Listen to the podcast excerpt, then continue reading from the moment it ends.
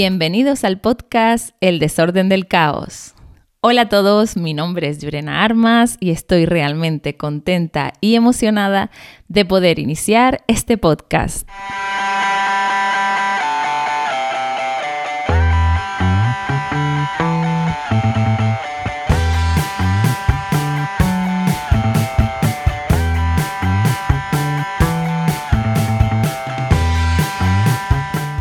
En este primer capítulo quiero hablar del porqué de este podcast y del porqué de su nombre.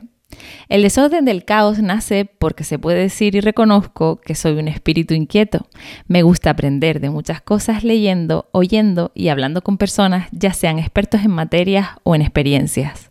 En este espacio hablaremos durante 15 o 20 minutitos de lo que queremos, cuando queramos, empleo, psicología, ciencias, formación, tecnología, actualidad, etc. Intentaré hacer un podcast entretenido para mentes inquietas en el que poder pasar un rato agradable por ambas partes. Yo me divertiré haciéndolo, eso seguro, y tú, si me escuchas, espero que puedas desconectar del mundo y disfrutar del mismo.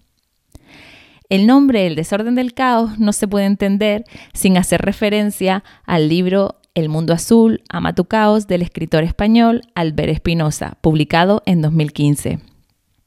Lo que quiere contar la novela se resume en que el caos es lo que te hace diferente, lo que la gente no entiende de ti o lo que desea que cambies.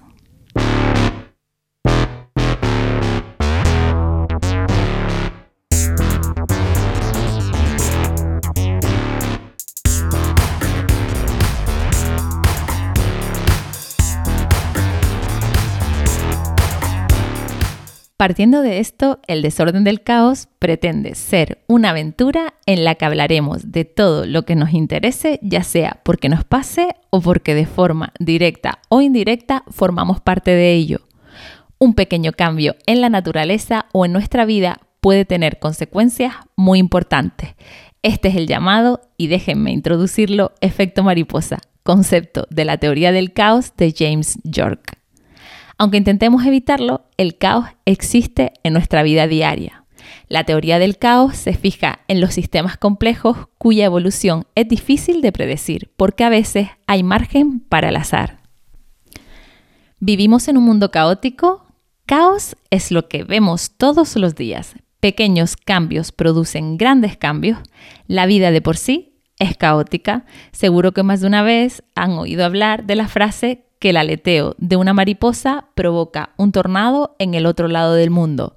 Sí, es una gran metáfora y la utilizamos en muchas ocasiones para referirnos a que pequeñas variaciones iniciales se propagan produciendo una enorme diferencia. Esto pudo comprobarlo Edward Norton Lawrence, meteorólogo y matemático, en 1960 que descubrió que pequeñas diferencias en un sistema dinámico como la atmósfera puede provocar cambios enormes. En 1972 presentó un estudio titulado ¿Puede el aleteo de las alas de una mariposa en Brasil provocar un tornado en Texas? Déjenme volver con James York para llevar un poquito a la práctica lo que hemos ido hablando anteriormente. James York, conocido por ser uno de los padres de la teoría del caos hecha popular por el mencionado anteriormente efecto mariposa, dijo que en la vida es importante ser flexibles. Según James, todo el mundo intenta evitar el caos y está seguro de que a veces lo conseguimos. Para ello puso de ejemplo a una persona a la que se le ofrecen dos trabajos y se decanta por el que le ofrecen mejores posibilidades o condiciones. Ahí, dice él, que está controlando esa persona su caos. Tanto cambio no es bueno para nosotros, reconoce, pero hay que saber que el caos a veces son oportunidades. Hay que estar preparados para cambiar los planes. La gente con éxito es la gente que tiene un plan B, porque así son nuestras vidas en constante movimiento y cambio. Nuestras vidas tienen muchas opciones y cuando elegimos una hay un movimiento considerable. Llevemos a la práctica lo hablado anteriormente. Imagina que sales de casa 10 minutos más tarde de lo habitual, encima te encuentras con un atasco, un semáforo que te detiene y llegas al trabajo una hora más tarde, cuando justamente ese día tenías una reunión importante con un cliente que no espera por ti, Pierdes al cliente, eso te hace perder tu trabajo, te quedas sin dinero y al final pierdes tu casa. Eso es caos. Pequeños efectos producen grandes efectos, por lo que podemos decir que el efecto mariposa es real en nuestras vidas. No entiendo eso del caos. ¿Qué, qué significa? sí, simplemente se trata de la imprevisibilidad en sistemas complejos. Se resume en el efecto mariposa. Una mariposa bate las alas en Pekín y en Nueva York llueve en lugar de hacer sol. ¿Voy demasiado deprisa?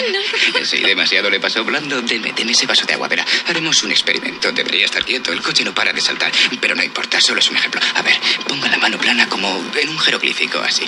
Bien, digamos que cae en su mano una gota de agua. ¿Hacia qué lado irá? ¿Hacia el pulgar? ¿Hacia el otro lado? No sé, hacia el pulgar. Ah, bien. Ahora quieta la mano, quieta la mano. No se mueva. Voy a hacer lo mismo en el mismo sitio. ¿En qué dirección cree que irá? No sé, en la misma Sí. dirección. En la misma, la misma dirección. ¡Ah! Ha cambiado.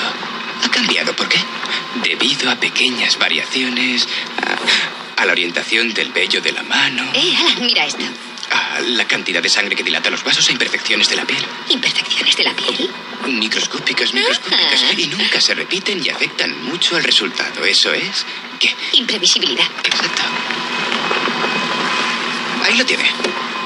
Fíjese, ¿lo ve? Vuelvo a tener razón. Nadie podría predecir que el Dr. Grant saltaría de, de pronto de un vehículo en marcha. ¡Alan! He aquí otro ejemplo más. y aquí estoy ahora mismo hablando solo. Eso, eso es la teoría del caos. Seguro que has identificado la película Jurassic Park y su peculiar forma de explicar la teoría del caos. La mayor parte de la realidad no es estable, sino llena de desorden y cambios, y ahí debemos ver la oportunidad. ¿Te ha quedado más o menos claro? Espero que sí.